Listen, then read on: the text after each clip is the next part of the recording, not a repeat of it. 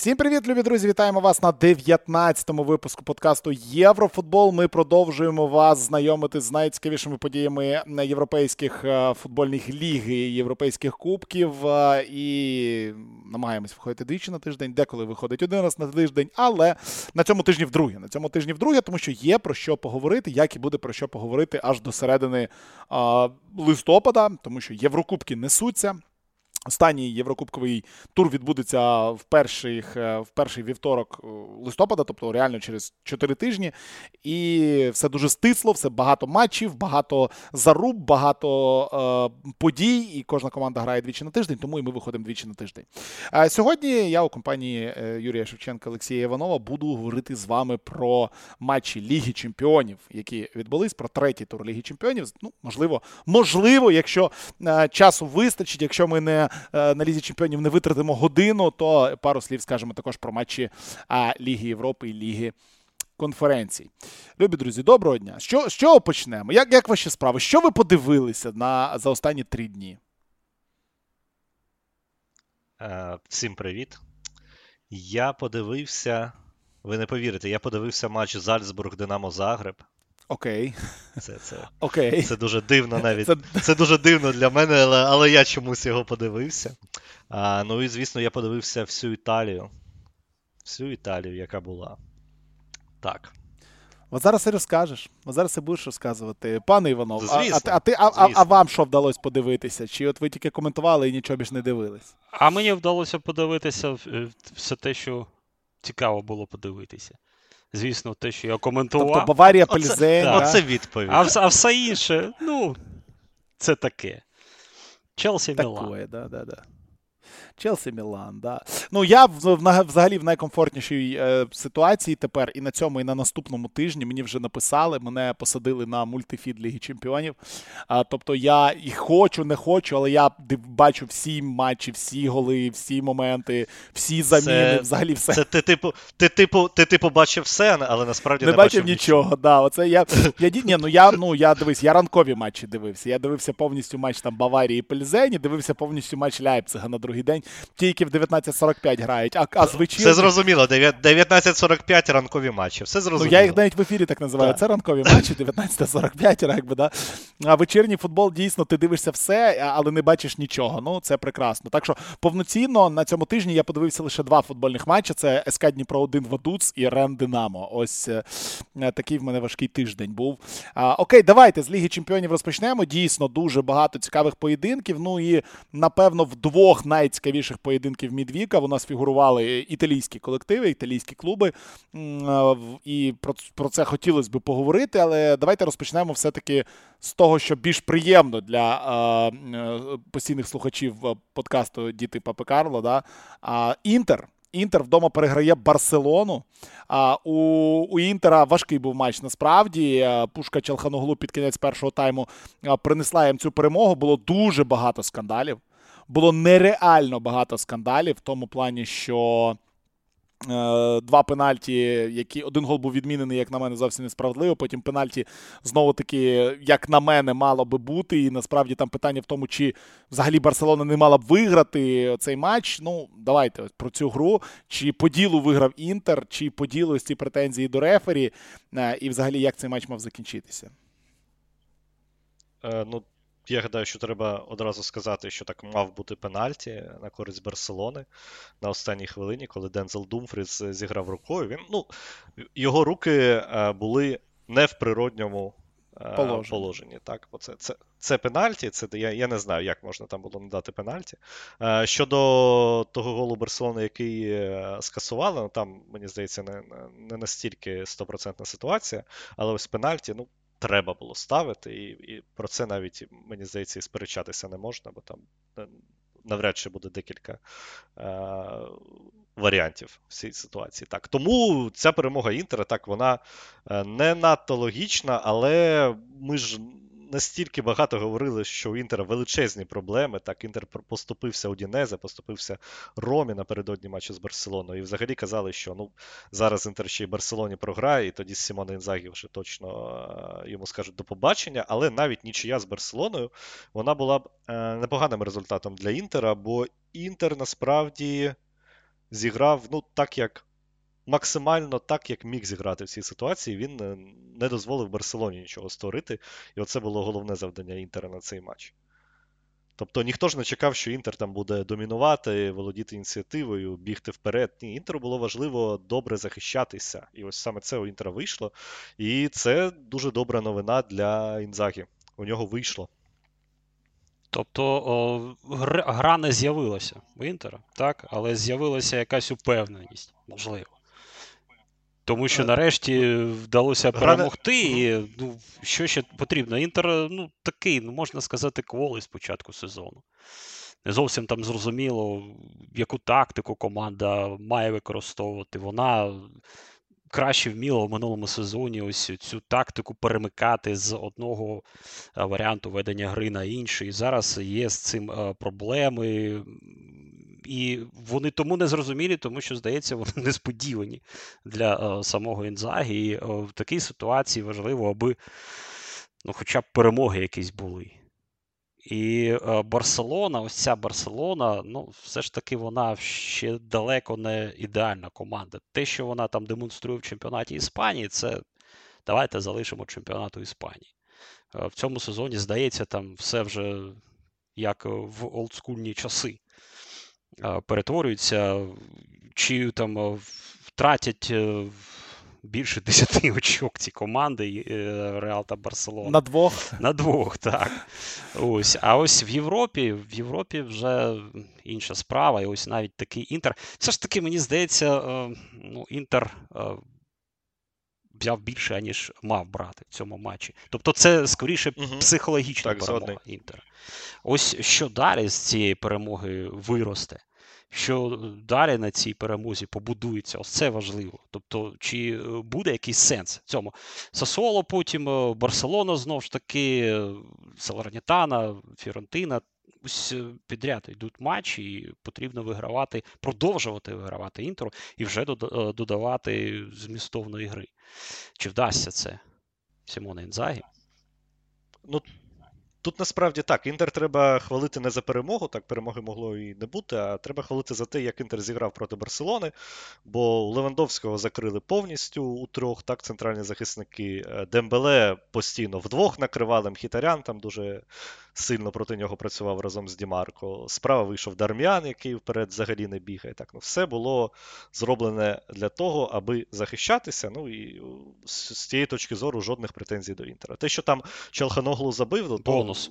Такий гол, якого також якого також могло не бути, бо якщо б там Бускет, здається, перекрив е, зону Челханоглу, то він би навіть не вдарив у тій ситуації. так. Тут тут була гра на 0-0.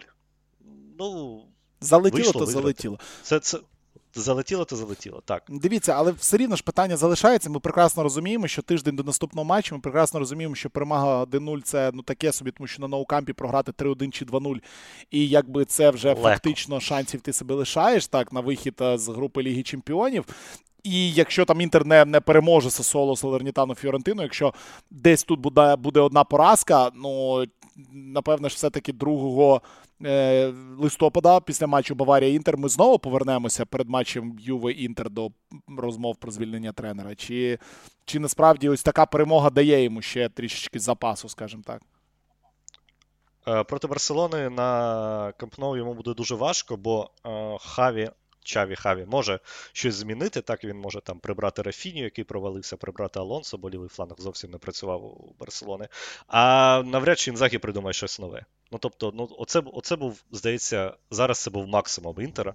Ось так відбитися від Барселони. Слід пам'ятати, що у Барселона ось якраз е, два матчі найближчі в Лізі Чемпіонів домашні. Це вирішальні матчі в Європі.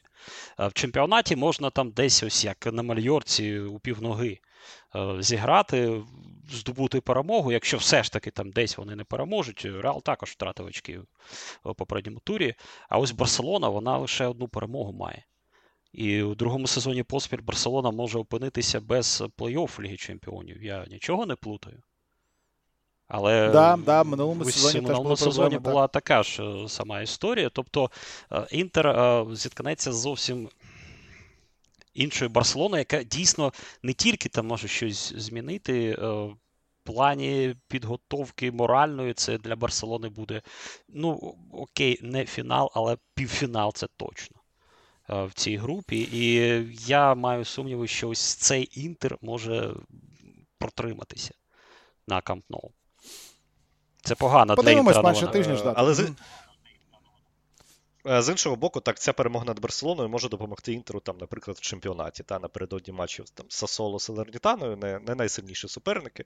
Тут, можливо, це стане в нагоді, бо психологічно Інтер також е, на старті цього сезону досить такий слабкий.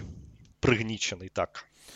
Е, Другий матч е, з центральних матчів цього ігрового туру це ще одна гра італійської команди. Мілан поїхав на виїзд до Челсі. І коли після жеребкування ми одразу робили подкаст, ми говорили, що ну у цій групі є.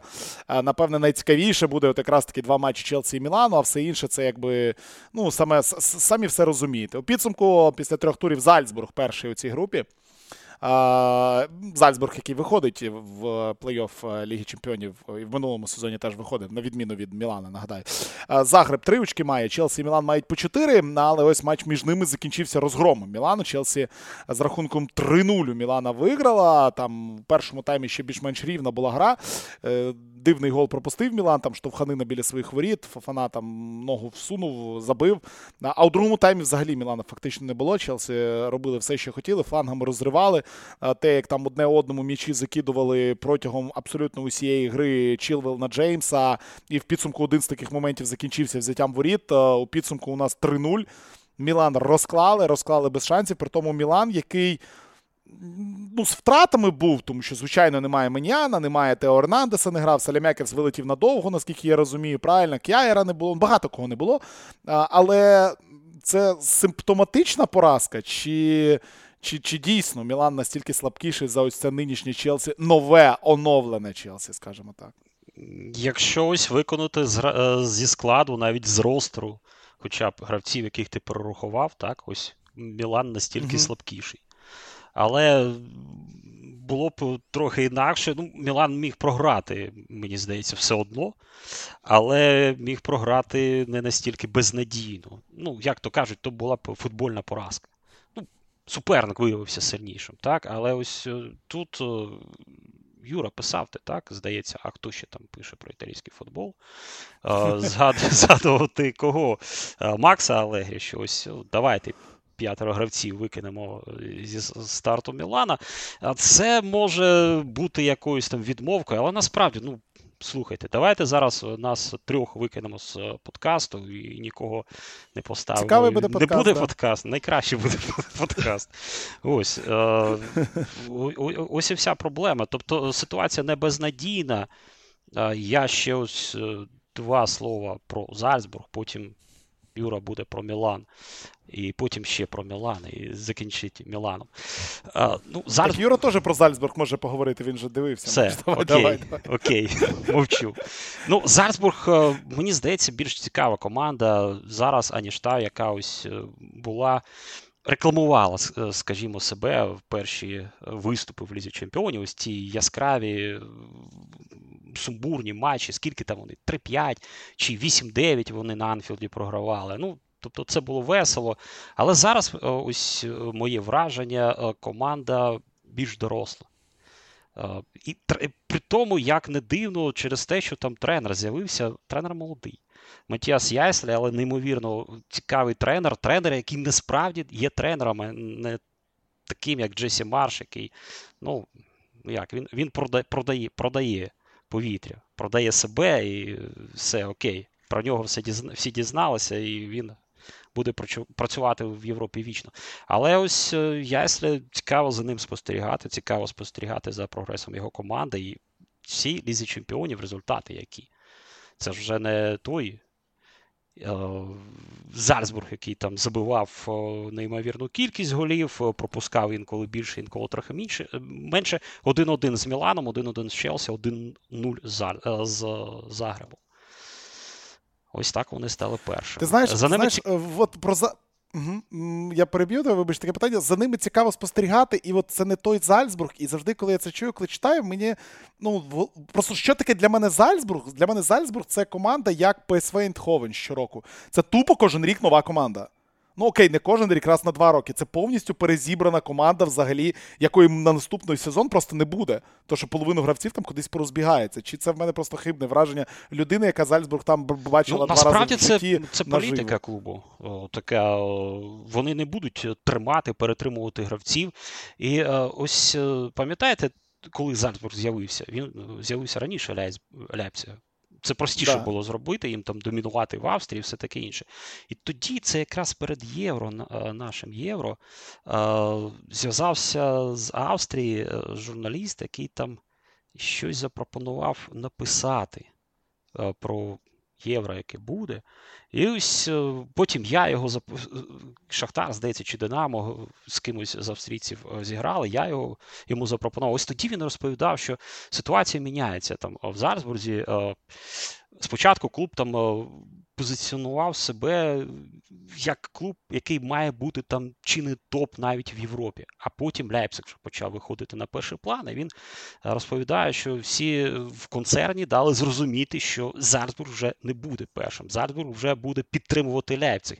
І всі е, були занепокоєні, що Зарсбург буде фарм-клубом. Але я до чого це веду? Насправді ми, ми ж бачимо, що якщо з'являються якісь тренери е, в, Зарсбург, в Зарсбурзі, е, гравці, не обов'язково вони саме в Ляйпциг йдуть. Е, Тобто це е, самодостатній е, клуб, який ось протримується політики заробляти. Заробляти, і це вже конве- конвеєр, коли там знаходяться нові гравці, нові е, тренери, і е, продовжує працювати система. І що, о, і, що ось впадає в око зараз, це, це команда, яка вже не тільки там з'явилася в Лізі Чемпіонів. Ось це для нас бонус, свято. Вони вже намагаються вийти з групи. Ось, е, може, це там не дуже яскраво вже так, і, але тим не менш шанси та непогані у команди а, після першого кола. Ось е, про це мова, що е, незважаючи на, то, на те, хто там грає, хто тренує, там вже відлагоджена система, і вона не є фарм-системою, вона не є там системою, яка лише там допомагає Ляйпцигу головному клубу. І це е, ситуація, ну, мабуть, унікальна. Ну, навряд чи там Манчестер, е, ця система Манчестер Сіті, вона там якось може конкурувати з Манчестером, так? І вона там точно там Манчестеру всі не підпорядковані, тому що який там сенс. Е, Клубу в, Авс... Клуб... так, клубу в Австралії там е, працювати лише на Манчестер. Але можливо, Зарсбург ось це перший такий е, приклад, який почав вже наслідувати навіть. Е, тобто, так, це цікаво, але Мілан це більш цікаво. Давай, Юр. Давай, Юр, Мілан. Ох, Мілан. Ну, насправді, ну, всі всі втрати. Ну, два основних флангових захисники. Два основних гравці правого флангу в атаці. Основний воротар, якого називають одним з найкращих в серії А, так, який дуже багато зробив для того, аби Мілан став чемпіоном. Ну, К'єр окей, К'єр можемо, його вважати запасним, бо він насправді не грав би е, в старті. Але втрата Ернандеса, який зараз став сильнішим у захисті, але все ж таки е, найкраще він що робить, атакує. Це одночасно прикрість і для захисту і для нападу. Ну, це все можна довго про це говорити, але так, це був Мілан у далеко не оптимальному вигляді. Але навіть у такому вигляді Мілан зіграв дуже погано. Ось е, Вілат казав, що десь там бачив рівну гру в першому таймі. Насправді ніякої рівної гри я там не побачив. Коли Челсі подавав оці кутові, і Тіаго Сілва тричі бив е, до того, як Фофана забив, ну це ж це ж якийсь сором. Як можна дозволяти таке? Що Тіаго Сілва стоїть один і постійно замикає подачі. Е, Мілан. Ну, нічого нічого не міг зробити. Ну, Тут провал у центрі поля, провал у захисті, Жиру взагалі м'яч не отримував. Леао там щось намагався тягнути, але одного Леао недостатньо. Слухайте, тут Круніч грає Вінгера. Ну, ну що це? На що можна сподіватися? Ні, цим? ну, ну, ну, ну слухай, ну проти Емполі Ну, спрацювало, ну було- проти Емполі норм було, норм було. Забивали, грали, прекрасно. Супер зв'язка, Балотуре, Круніч, якби. Окей, тут був слаб, слабкий склад, але ці гравці, які не є основними, ще й зіграли е, погано. Тобто, з чого почався другий гол, здається, Обамеян, коли забив, атака Челсі, з того, що Дест в центрі поля вирішив е, зіграти п'ятою і віддав неточний пас. І, Хоча ситуація була: ну, ну, ну не треба так грати в тій ситуації. Тим паче проти Челсі. Але вони втратили м'яч, пішла атака, і Челсі забив другий гол. Третій гол Джеймс проти Бало Туре, ну це сміх був. Там взагалі без шансів. Тобто е, тут можна говорити про те, що, напевно, не досить ефективна все ж таки була трансферна кампанія Мілана влітку. Так, Вони витратили всі гроші на Шарля Декетелара, який, звісно, е, перспективний, сильний гравець, але поки що адаптується і, і ніяк не адаптується. Але дуже багато дір е, саме ось коли вилітають основні гравці. Ну, давайте поговоримо на цьому фоні про про все-таки найкращу команду Італії. Якби, ну, і Я маю на увазі не тих хлопців, які Ювентус? там ригали і вмирали у матчі проти Макабі. Да, да, да. Це був дуже важкий матч. Навіть те, що в перекличці показували, це було боляче дивитися. Я не маю жодного бажання якось його передивлюватися. Ну, хотілося б все Не знаю, коли про, я коментую, про, про що ви там розповідаєте, про які там претензії до Макса. Я коли коментую, завжди впевнено перемагають і ніяких питань немає. Виносять. Виносять, да? Виносять так, просто. на досвіді, на класі. Ну. Ні, ну зрозуміло, що Макс це наступний тренер Атлетико. Пам'ятаєте, ми там згадували філософію Атлетико. Заради перемоги ти маєш страждати. Ось він, здається, ось Макс версія 2.0 це страждати. Навіть коли ти перемагаєш Макабі Хайфу. Так там там чудово ж. Там е, у Макабі було три удари у каркас воріт в другому таймі. Коли вийшов оцей хлопець, я не пам'ятаю його прізвище, і він і він один це все. Так, так. Він, І він один це все зробив. Тобто, він такий, ну, міг так. Ювентус навіть тут не виграти. Хоча хоча ніби воно було легко, так 3-1, ще й Адріан Рабьо якось Ох. зробив дубль, як це взагалі таке сталося. А скільки він, він там, здається, і 50 Влахов. матчів не забивав, чи скільки він не забивав Рабьо? Ну він, він в червні я- забив я за все, я пам'ятаю- насправді. Тобто Ну, не, ні, не все в- так погано, ну, але за клуб за він 50 так, матчів за не клуб. забивав. Да, Ну, да. зараз ми знайдемо цей матч. Я пам'ятаю ото його, ото його дуже красивий гол, коли він е, пройшов там чи на півполя і так жахнув. Але це, здається, ще було з Е, Пірло. Це був так, Боже. е, останній тур сезону з Пірло 4-1 на полі Болонії.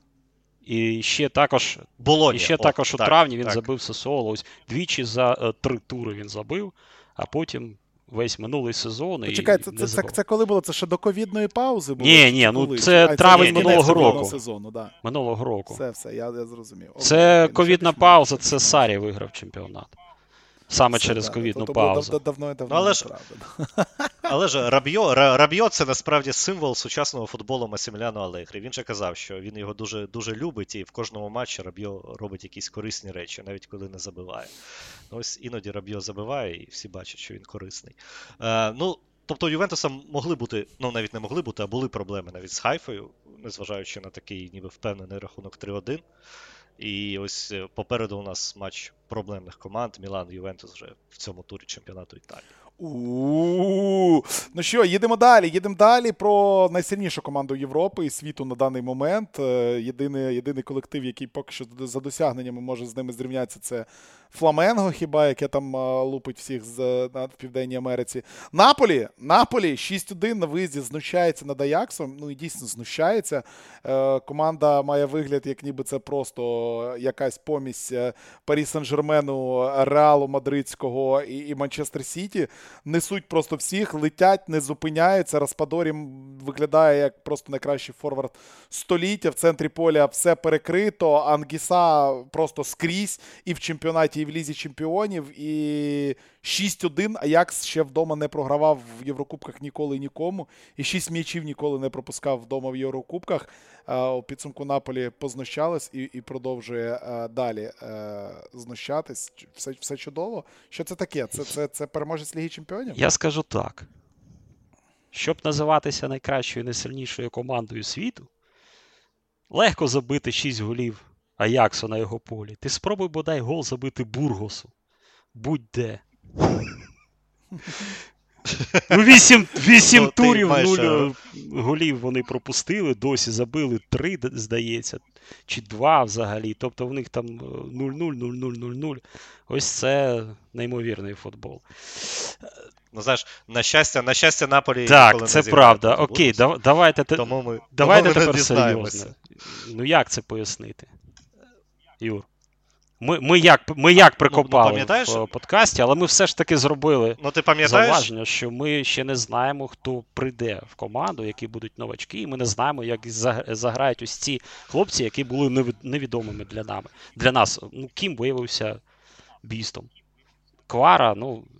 Я не Кім, знаю, так. там, е, чи був Марадона настільки крутим в перших матчах за Наполь. Так, а- так, а- так, а ви знаєте, так, а ви знаєте, що тепер у Наполі є не лише Кварадона, а ще й Распадона. І раз, ну, Распадона, і ще раз Падона, Падона, окей, так. окей, ну, окей, окей. Вони, вони всі тепер дони. А, ну, е, пам'ятаєш, коли Наполі програв е, вперше в минулому сезоні? 13-й тур? Ні? Ну, в чемпіонаті десь там наприкінці Так, так. листопада. Ну, Я не пам'ятаю таке, тур. так. Вони програли е, в Єврокубках, вони програли Спартаку, але в чемпіонаті вони йшли Мгм. там так до, до кінця осені без поразок. Е, Тому в нас є один е, знайомий вболівальник Наполі, е, і він каже, що ну подивимось, що буде в квітні. Бо це все зараз чудово, захват, е, чемпіонство, а в квітні потім будемо за Ну, це як, е, це як е. Ігор Бойко каже, подивимось, як ці новачки в англійському футболі заграють, коли- почнуться дощі і буде холодно. Окей, ну. Ну, це все до чого? Це все до того, що старт Наполі такий. Ну, не настільки потужний був минулого сезону, але все-таки все одно потужний. Тоді, тоді, тоді захист всі- вражав. Зараз, е, мабуть, трохи інша справа після 6-1 Так. на полі Аякса. Які ще?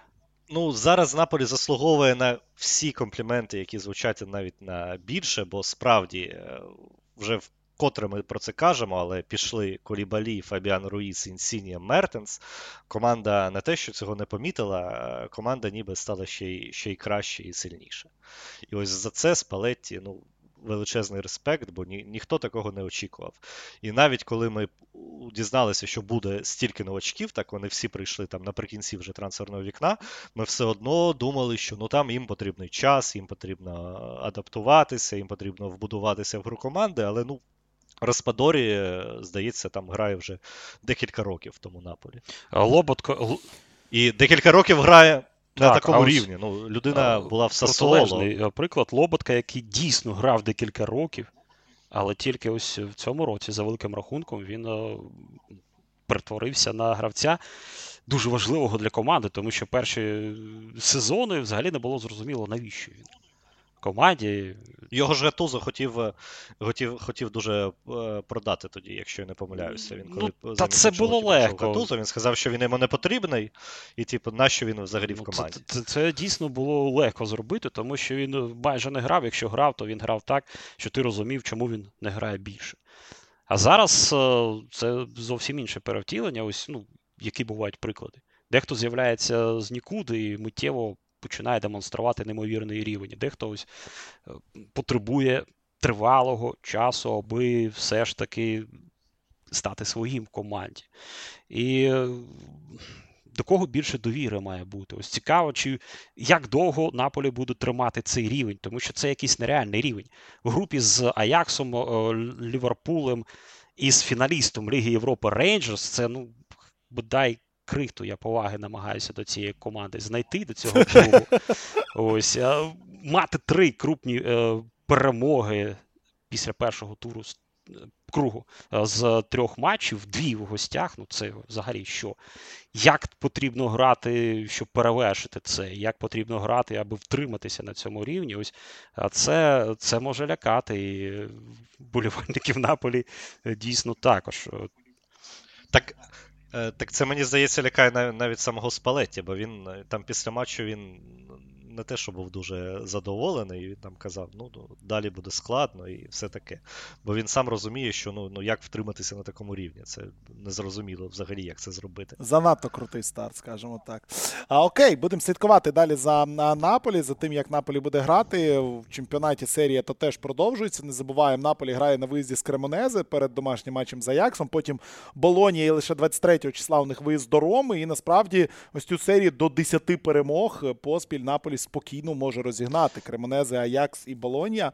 Ну, чом би і ні. До речі, чом би і ні. до речі, ось е, мені дуже запам'яталося інтерв'ю з Палеті якраз е, після 4-1 з Ліверпулем. Він дуже спокійним був тоді і сказав, що найголовніша е, наша мета навчитися бути стабільними з точки зору перемог. Uh-huh. І що було у наступному матчі? 4-1 з Ліверпулем. Це свято, все таке інше. Спеція вдома. Распадорі забиває єдиний м'яч на 89-й хвилині. Е, тобто ніхто не обіцяє, що буде легко з Кремонези. Але якщо команда дійсно вже е, навчиться чи навчилася бути стабільною щодо перемог, тоді інша справа. Але все одно, ну, звісно, цей е, так, такий рівень він трохи м, напружує так би мовити, і е, трохи визиває ну, це недовіру. Трішки занадто. Так, трішки, ну, ну, так, так, так, ну, ну неможливо ж на такому рівні е, грати весь сезон у кожному матчі. Окей, хто там у нас далі? Окей, да, закінчуємо з італійцями. Е, зайняли у нас надто багато часу, але якщо бути чесними, то насправді матчі італійських команд дійсно у цей мідвік найбільше уваги до себе приклеювали. Та тому, то просто інше... ми удвох проти тебе. Так, так, так, так, так, так. Ну добре, давайте будемо обговорювати, як Баварія грала проти Вікторії Пельзень. Баварія, яка нарешті там роз, рознесла. Окей, давайте поговоримо про Манчестер Сіті, який всіх там розніс. Чи поговоримо про те, як Рейнджерс вийшли проти Ліверпулю просто переляканими. І Рейнджерс, ну, боляче на них дивитися насправді. І те, що Ліверпуль виграв, звичайно, для вболівальників приємно, але ну, два стандарти реалізували. Так. Е, могли забивати набагато-набагато більше. Є два матчі, про які я хотів би реально поговорити. Два матчі, ну що там перемога Ляйпцига була досить впевнена. Е, Реал проти Шахтаря знову таки мало бути 9-1 у цьому матчі. Те, що Трубін там рятував Шахтар. Тут взагалі нема питань. Найкращий гравець матчу. Те, що Реал трішки булки підрослабив, забивши другий і пропустив один. В принципі, про це можна говорити, але 35 ударів у Реала. Ну, ну які тут можуть бути взагалі питання? Два матчі, на яких хотілося б зупинитися, це Севілья Дортмунд, тому що матч з підсумком. Так. Е, в принципі, ми про це вже говорили. Е, трішечки. І ще один матч, про який хотілося б трішечки поговорити, це Клаб Брюж Атлетико Мадрид. І давайте з Клаб, з Клаб Брюж Атлетико Мадрид розпочнемо, тому що Клаб Брюж.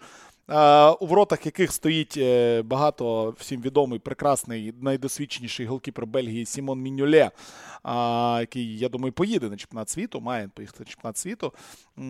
Куди ж не їхати з такими то результатами? Брюге йде на першому місці. Брюге не пропускає. 7-0. Три перемоги, 9 очок. У Порту Леверкузена і Атлетико Мадрид по 3 очки. І чисто математично дуже важко Брюге буде не вийти в плей-офф Ліги Чемпіонів. Дуже важко. Це треба тричі програти, і треба, щоб там ще в паралельних матчах все правильно склалось, для того, щоб бельгійці не вийшли далі. А розкажіть про про, про Брюге. Що, це за феномен взагалі? Як можна ось так грати у, у футбол? Окей, в посередній групі, але як? Льош, ти ж знайомий так, добре, так, командою, так, тут е, дивись, яка справа. Тобто вони вже навчилися перемагати. В Бельгії так точно, вони домінують. Е, три е, три поспіль, так? Чи в чотири вже я навіть. Ось після Генка, коли Генка з Маліновським виграв чемпіонат, потім Брюге, Брюге, Брюге. А до того вони більше одного не могли виграти, захистити звання ще з 70-х років з кінця. Е, міняються тренери, змінюється навіть команда, але є гравці ключові, які залишаються. Міньоле, Мехале в захисті, Ванакен, який е, ну, не зовсім півзахисник, це гравець, який там ось е, ну, на Фелайні, можливо, схожий, який там більше користі приносить, коли він з'являється біля суперника і забиває там може будь-кого перебороти. Залишається Ноа Ланг, найкращий гравець Бельгії останніх сезонів. Повернувся у Бельгію Єремчук, але поки що він Брюгель не грає, тому що команда ну, справляється і так в Європі. І ось є саме цей досвід європейський, тому що в них ще третя поспіль кампанія. Вони там дивували. Перша компанія, коли це Юра має пам'ятати, як з Лаціо вони билися в останньому турі меншості, і Лаціо ледве-ледве проповз в плей-офф. Початок був обнадійливий рік тому.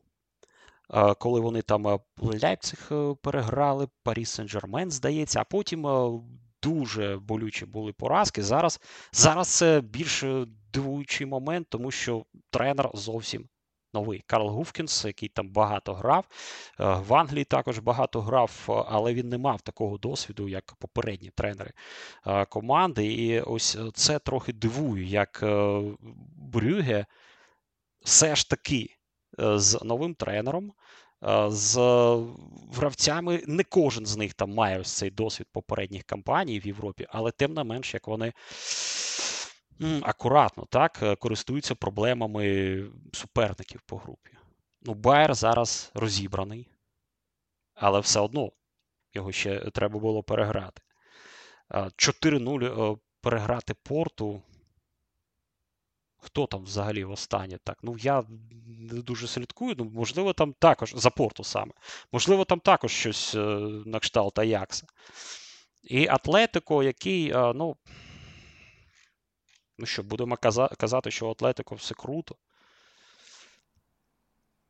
Да, ну, Звісно, напевно, ні. напевно, Так, і і ось е, цей Брюге, який е, ну, дійсно е, користується цими проблемами суперника, ну, можливо, трохи нагадує ось цей Зарсбург, який вже накопичив досвід. І вже неважливо там, чи повторюється склад третій сезон поспіль в Лізі Чемпіонів, чи всі ці гравці приймали участь у всіх матчах, вже ніхто не переляканий, як Рейнджерс. А самі гравці Рейнджерс зізнавалися, що вони в Амстердамі, вони фіналісти Ліги Європи. Але в Амстердамі вони вийшли переляканими. І їм дуже пощастило, що вони нуль отримали за той матч. Взагалі. А не в мінус неймовірний пішли. Угу. А, Тобто, це дехто скаже, що ці е, моменти вони не мають значення, вони не існують. Ну, це насправді не зовсім так. Що там, ну там, яка різниця грати вдома чи в Європі, що таке там рівень Ліги Чемпіонів? Ну, Можливо, якщо не стикатися з ним, то і здається, що граючи на першість е, водокачки і на Лігу Чемпіонів, це один один той самий футбол, а а потім ти вийшов, та нехай там на штадіо Дудрагау, да, так, і обісрався. А тут навпаки. Ну, що щодо цього матчу і щодо суперника Брюге у поєдинку. І вони багато ось ще момент. Вони більш більш, більш розкуті. Здається, вони все ж таки менше тактично загнані, як вони з Клеманом були. Клеман там тактичний гік, він постійно щось шукав, міняв. Коли справи йшли недобре, він там е, позиції гравця міняв, е, тактику міняв. Він ось готовий працювати в Італії. Він він там буде кумиром, тому що там люблять. Він зараз у Франції працює. Е, там люблять, коли тренер ось дійсно щось робить. А це не завжди команді було потрібно. Особливо, коли там були такі гравці, як Ванакен, Ланг, е, Декета, Ларе. Можливо, потрібно було більше давати свободи, я не знаю. І ось е, в цьому сезоні три голи вони в чемпіонаті постійно забувають. Вони в лізі чемпіонів сім забили, так? Угу. Здається, 7-0. Так, 7-0. Ну, окей. Прекрасно, чудово. Окей, е, з приємних для Атлетико відмітимо, що вийшов у старті Грізман, не забив пенальті в цьому матчі. В перекладину влупив, е, залишив недоторканими ворота Брюге у лізі чемпіонів. Але Грізман вийшов зі старта, і це вперше в сезоні. Нагадаємо, що були проблеми з Грізманом, але домовились. Грізман повноцінно тепер може грати, може грати 90 хвилин. І ми ми в одному з своїх подкастів розмірковували, чим це все закінчиться. Закінчилось все таки полюбовно для всіх всіх. Отримала е, трішечки грошей Барселона, не стільки, не стільки скільки хотіла, але все-таки отримала. Інша іспанська команда Севілья 1-4 програла у Дортмунда. І ну, було абсолютно зрозуміло, чим цей матч закінчиться. І я не, не зовсім. Коли я зайшов перед цим матчем і побачив там котирування букмекерів, я взагалі не розумів, чому, тому що ну, команди виводили як рівних суперників. Досить дивно, як на мене. Дортмунд розібрав в першому таймі Севілью, там 3-0 було вже хвилині, здається, на 30-ті чи щось таке. Ну і закінчили все так, як мало закінчитися. Мончі, спортивний директор Севільї, просто таки з підтрибунного приміщення витягнув Жуліна Лопетегі на центр стадіону. Рамон Санчес Пісхуан після матчу і змусив того попрощатися з вболівальниками, які, до речі, залишились на трибунах. Дуже приємна ситуація. Да, да, так. да, максимально приємна ситуація. Мовляв, а ну бігом в центр поля. А ну це Мончі. Всі, всі знають. Е, Всі знають. Але ну я був здивований, то що фанати ну там не те, щоб засвистали. Навіть хтось там навіть співав, щось там в честь Лопетегі, відправляли його. Куди там його відправляли? В Вулвергемптон? Так, куди так, там, так. не знаю, де він там. Ну він там мав опинитися, якби там е, хто там Реал не з'явився. Чи збірна, ну там щось таке. Вони ще тоді його хотіли. Ну, є, є як є. Ну, Хорхе Сампаолі у Севільї. і Дуже цікаво буде подивитися на це.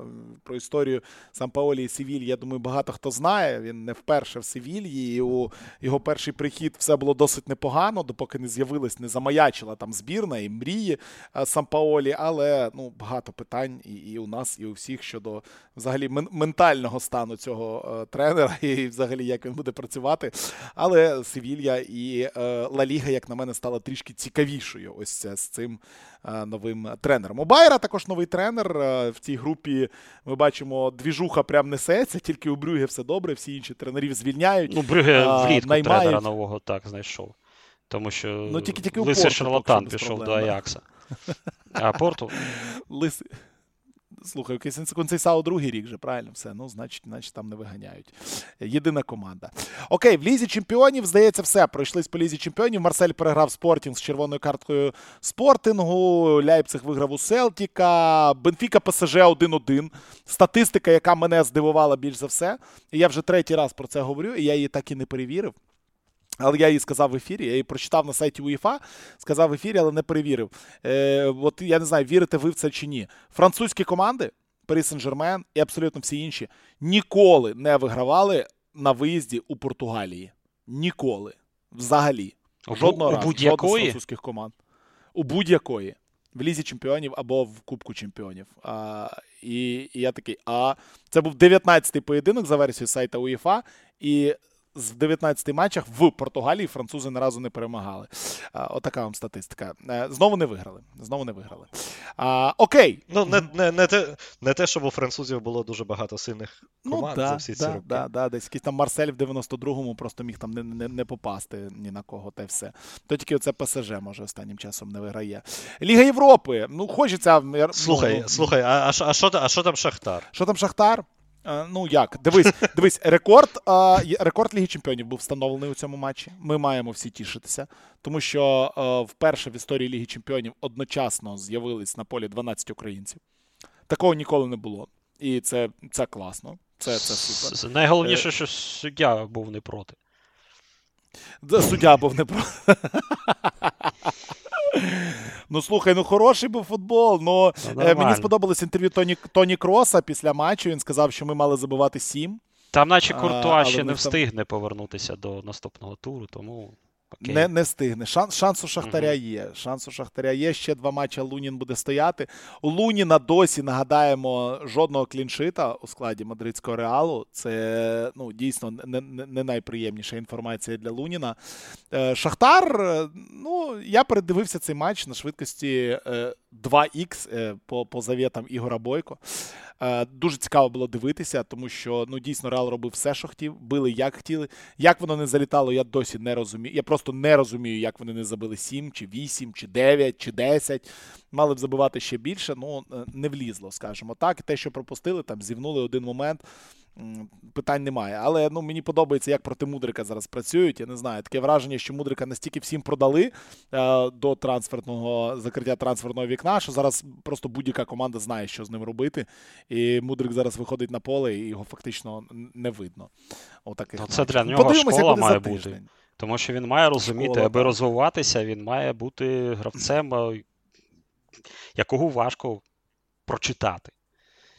Якщо є у тебе там ну, а якісь... поки що він гравець, ну так. Ну так, якщо є, є у тебе якісь там сильні якості, ти маєш розвивати, ти маєш бути більш багатогранним гравцем. І ось е, це для нього має бути школою. І що буде з ним далі, яку кар'єру він далі зробить, ось е, саме, мені здається, зараз вирішується.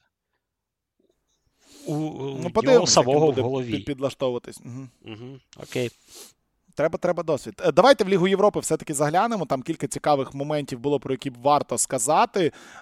Юнайтед виграли на, на, на Кіпрі з рахунком 3-2. Я за них радий. Арсенал виграв у Будеглімт 3-0. Е, Київське Динамо програло Рену 2-1. Я не думаю, А що ми ну-ка. будемо зупинятися на цьому матчі. А ну-ка. А ну-ка. Ви хочете Ні. поговорити про Динамо Ні, Київрен? Чи ні, що? ну там, ну окей, ладно, не будемо. Давай. Це Ну, все буде дуже таємниці. погано. Все дуже погано. Луческу не звільнили чомусь. Там, там, там смішний матч. Дуже так, там такий рахунок, ніби, ніби який давав надію Динамо, Ага. але там насправді. Мало бути все Ні. набагато гірше. Там навіть близько ні. Ну але Денис Попов, да, да, да. Це людина, яка має виходити в старті київського Динамо. Це, Обов'язково. це людина, яка, яка колись давала інтерв'ю у дворі будинку, де я живу. А, ну, Тому бачиш, ми з ним. Майже рідня. Майже Я дуже переживаю. чудово, чудово просто. Е, Було ще досить е, багато цікавих матчів, але я хотів би зупинитися на одному. Уніон Берлін виграв там на виїзді свою гру. Монако виграло у Трабзонспора. У лізі конференцій е, один був хороший матч, на якому я хотів би зупинитися коротко, тому що його коментував пан Іванов. Е, І хочу відмітити то, що найкращий, найкращий за версією Ігоря Бойко, і я також підтверджую, футболіст світу зробив хет-трик е, у матчі проти з ким вони взагалі там грали. А, так. Австрія. Так він там зробив хитрик ще за 15 хвилин. Так, так, здається. 76, 80, 88 Ох. хвилина. Хосе Луїс Моралес забиває три голи в ворота Австрії Віденської і нагадує всім ще раз, що він найкращий футболіст світу. Е, Фіорентина виграла 3-0 на виїзді. Ну там бідний гард б'ють всі кому не лінь. Дивіться, два матчі, на яких я хотів би зупинитися, про які точно ви щось там можете сказати. Це от Андерленд Андерлехт Вестгем. А, і трішки детальніше на матчі Роми і Бетісу, тому що Бетіс, е, який в сезоні один раз програв, оце в минулому турі, і дійсно Бетіс класно сезон стартував. В Сельти вони програли, але програли за рахунок того, що грали з червоною карткою там з 15-ї хвилини. Мгм. Дуже сильна команда. І вона от приїхала на Олімпіко, і не дивлячись на те, що все рівно ті ж букмекери виводили Рому, причому шаленим фаворитом, там з коефіцієнтом 1,66. Я взагалі не розумів, чому. Рома е, вдома поступилась е, з рахунком 1-2 на 90-й хвилині. Здається, там Луїс Енріке забив переможний м'яч. А у Роми Дібала з пенальті відкрив рахунок. Е, Чи, чи дивились ви цей матч, чи дивились якийсь огляд, чи є що розповісти ось про цю поразку Роми? Мені дуже соромно, але я не дивився і не встиг передивитись. Я знаю, Ну, що- знаю що лише, пише, що, що Дібала. Друга що Дімала міг забити там чудовий гол у першому таймі, але потягнув браво. І, і знаю, що у Роми будуть проблеми, адже Челік е, зламав коліно, і тепер у них немає гравця на правий фланг взагалі, бо Карсдорп теж травмований. Ось. Насправді це, Це трагедія, проблема. то що Ну, і- Сікі Чілік вилетів. І, Дza, і, і, і, і, Дзаньйоло трошки дурень, бо він отримав червону картку на 93-й хвилині за те, що просто пнув м'яча кудись, і в нього там вже якась четверта чи третя червона в кар'єрі, і йому треба попрацювати з психологом. Домашня друга поспіль поразка, тому що Аталанта ще була 0-1. Е, Бетіс. А тепер. Але все одно ти. Ти не можеш бути колишнім президентом, ти не можеш бути колишнім кращим тренером місяця. Все одно Жозе залишається з Жозе. Слухай, а, жо... я, я скажу так: е, перемога над Інтером е, для вболівальників Роми набагато важливіша, ніж оця поразка від Бетіса. Тобто це все е, можна простити. Ну і Жозе вже, вже готується до найгіршого. Він сказав, що ми будемо боротися за друге місце в групі, але, якщо- але якщо ми вилетімо до Ліги Ми знаємо, що то ми, звісно, намагатимемося виграти її, як і минулого року. Так. Це Ні, стратегія. ну, нормальний план. Тобто- Це так, це, це ні? план. Так, це план. А, ну, насправді, мені здається, все ж таки причина поразки Роми це Бетіс. Це дійсно класна команда. І з Бетісом ось е, Пелегріні зробив те, що він мав е, зробити з Вездемом. Він е, зробив команду прогресуючу, команду, яка вже органічно сприймається серед постійних учасників Єврокубків і серед претендентів на місце в четвірці. Так, в Іспанії це легше зробити, аніж в прем'єр-лізі, звісно.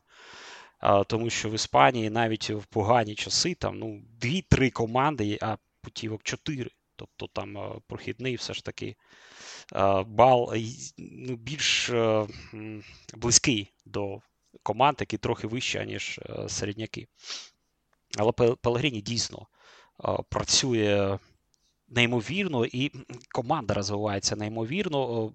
Факір з'явився в команді він в е, Ліверпуль мав піти, так, через е, травму його не взяли. І е, тоді, звісно, коли там хтось з болівальників Ліверпуля звертав увагу на Фекіра в Бетісі в першому сезоні, в другому сезоні, ой, як добре, що він не пішов. Але Фекір, ось чого він навчився? Він навчився бути командним гравцем. Він вмів. Я пам'ятаю, там з Барсою був матч, а там були часи, коли Барса готова була підписати будь-кого там, Братвейт, кінці, е, врешті-решт, е, став гравцем Барселони. І е, виходив Фекір, розуміючи, що він може справити враження і може стати гравцем Барселони. Він сам грав в тому матчі, він все робив. В тому матчі він загострював він був атакою Бетіса. Е, Бетіс програв. Чим закінчилося, Факір е, з пересердя червону картку отримав. Він навчився у Пелегрині більше, і нещодавно в інтерв'ю він е, про це також розповідав. Він навчився дивитися навкруги себе і бути частиною команди. Завдяки цьому він стає ще сильнішим гравцем. І Бетіс точно так прогресує. Ще в першому нашому подкасті пропонував звернути увагу на цю команду і е, не дивуватися, яка, якщо вона там буде четвертою. В чемпіонаті, ну хто знає, або вище. Або навіть. вище, так. Хто знає. Тому що це не результат якогось там вдалого лише початку цього сезону, це результат кропіткої праці вже впродовж. Ну, це третій чи четвертий сезон Пелегріні. Я вже ось вони якось там злилися всі ці сезони ще через той коронавірус. Але це дійсно там е, різниця неймовірна між командою, яку прийняв е, Пелегріні, а це команда, яка також там була е, десь поруч, і непогана, м'яко кажучи, була команда у Кіка Сетєна і все таке інше. Але зараз Бетіс більш навчений більш звичний бути ось серед найкращих команд, і він е, це доводить е, вже котрий тур. І не дивує, що вони проїхали на стадію Олімпіку і перемогли Рому. Е, нехай і завдяки голу на на останніх хвилинах неважливо. Що там у них взагалі? І дуже кор... Так, mm-hmm. три перемоги. Так, у них три матчі, три перемоги в Європі у Бетіса. Ну, все чудово, так. Беті спокійно собі йде до того, щоб вийти зі своєї групи і продовжити там в плей-офф грати. Минулому році в плей-офф вони недалеко зайшли, а, але цього року може зайти далеко. Я в цьому впевнений і в чемпіонаті пошуміти. Останній матч, про який хотілося б поговорити, прям дуже коротко, тому що ти на ньому працював. Що а, тебе цікаво? Дві цікавих подій. Ну, дивися, Скамака забиває свій четвертий гол в, в лізі конференцій. Божила, окей, з цим розібралися. Другий матч поспіль. І і, і Андерлехт має після трьох матчів різницю забитих пропущених 1-1. 1-1. Так. 1-1, да. 1-1. Вони е, на початку сезону там більш е, діяли результативно. Зараз є в них е, труднощі, якщо е, саме про це мова. Є труднощі з е, тим, як входити в матч. Тобто вони дуже такі неповороткі. Вони в перших таймах вже забули, коли забивали взагалі в чемпіонаті. Там, здається, 16 голів, лише 4 до 16 останніх голів, 4 до перерви. З Сількеборгом вдома вони в першому таймі захищалися. Вони м'яч не могли забрати Сіркеборгом вдома. Зі Стяо вони захищалися увесь матч. Там досвідчені Гуд е, і Вертонген в захисті. Юнак Дебаст е, відкриття цього сезону. Йому 18, він вже зіграв за збірну двічі. І дійсно, ти на нього дивишся, ти е, ну, ти, не ти не розумієш йому 18. Це вже здоров здоровий е, хлопець під 2 метри росту, рост, зросту, який грає ще як е, гравець досвідчений. Так, звісно, він все ж таки ще буде там мати проблеми, тому що 18 років це є 18 років. Але тим не менш, е, щодо півзахисту, пішли гравці, перш за все, Кален, які е, на них трималося все в півзахисті. Е, ті, хто з'явилися, друг Юри Діавара з Болонії, Роми, де він ще був? Наполі. Ось хлопці на кшталт там Амстада, якому 19, норвеж, норвежець, е, Ашемеру, який не був основним в Андерлехті. Тобто, ось е, ця команда не вміє поки що нав'язувати е, свою гру супернику. Новий тренер Фелічі Мазу він вимагає, м'яко кажучи, трохи іншого футболу, ніж був у Венсана компанії, але зважаючи на те, що там суттєво помінявся склад, можливо, це і не така проблема. І е, більше ще е, зараз Андерлех спирається саме на захист, е, який виглядає солідно, з яким у Вездема ну, все ж таки були проблеми. Поки не з'явився пакета, поки не з'явив, не з'явився Скамака, і, і поки там Вездем не почав о, пропонувати дещо, до чого ось ці захисники вже не були готові. І е, через це Андерлехт має проблеми в чемпіонаті, вони десяті лише. І ну, здається, що там, можливо, і тренер буде. Скоро новий. Ще про Андерлехт щось цікавить. Та ні, я думаю, Чи про Скамак. Давайте вже Да, давай просто... Давайте визнаємо все ж таки, що, на, що у нас подкаст про бельгійський да. футбол. Ну так, дивися, в нас в минулому ну, подкасті було трішки, в цьому диви про дві команди. В нас просто несеться Це, на жаль, Італія і Бельгія. Так, нас, на жаль, Василь захворів, то ми більше розповіли, звісно. Ну та, та, та, щоб йому щоб йому швидше виздоровлювати, щоб він лежав, слухав і тепло йому було на душі. Ну це ж прекрасно просто. Ну, а Скамака, Скамака до речі, додає. Ось це приємно.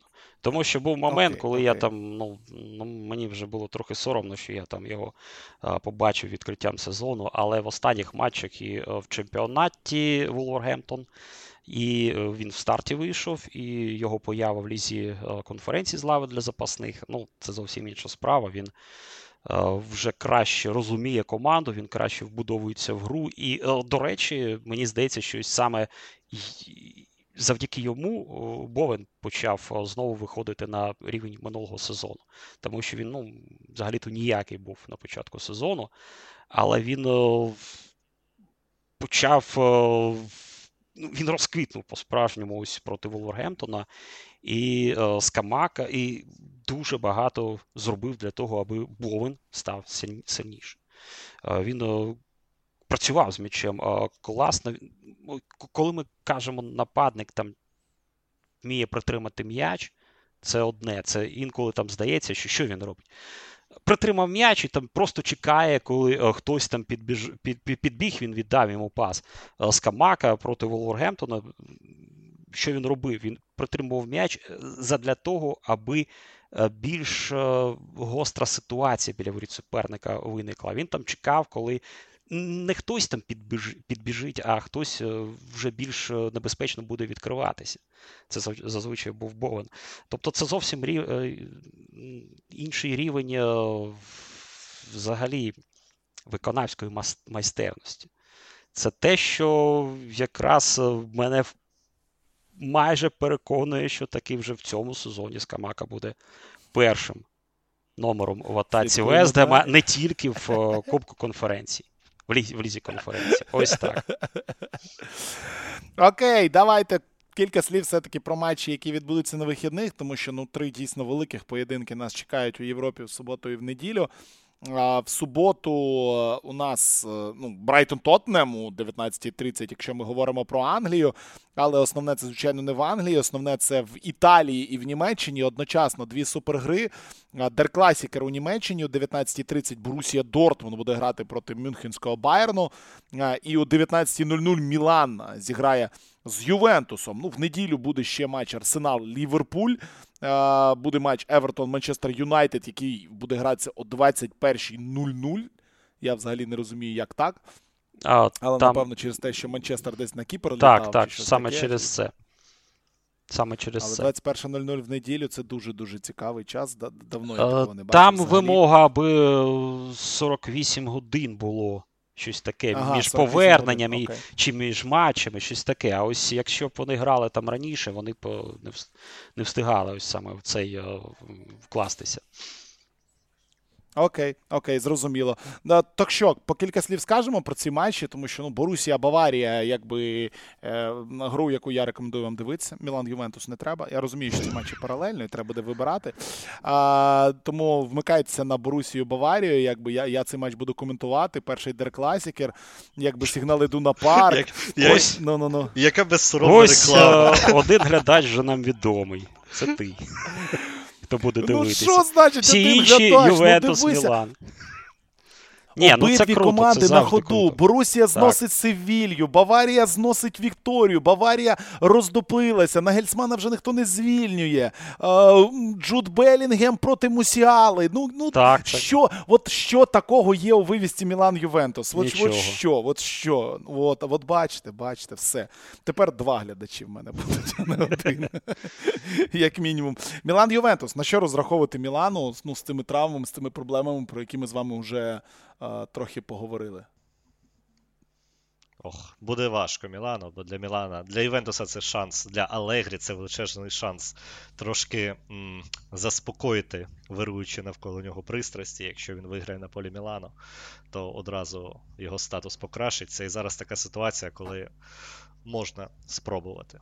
Бо знову ж таки, Тео може встигне повернутися, а може і не встигне. Немає Меньяна, справа Крунич. Важко.